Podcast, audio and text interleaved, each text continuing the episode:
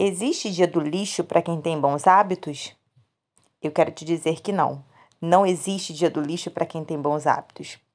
Você não pode fazer tudo certinho de segunda a quinta-feira, pensar que sexta-feira é dia de felicidade sem motivo, chutar o balde sexta, sábado e domingo e jogar todo o seu esforço fora. É nadar, nadar e morrer na praia. Fim de semana é um dia como outro qualquer. E o seu corpo ele não vai deixar de absorver pensando que é final de semana, que é sábado e domingo. Então, você pode sair do seu planejamento qualquer dia, seja uma segunda-feira, seja uma terça-feira, assim como você não necessariamente precisa comer coisas calóricas no final de semana. Quando você sai do seu planejamento, sai em um momento, não o dia inteiro. E pode ser qualquer dia da semana, desde que não seja um hábito na sua vida.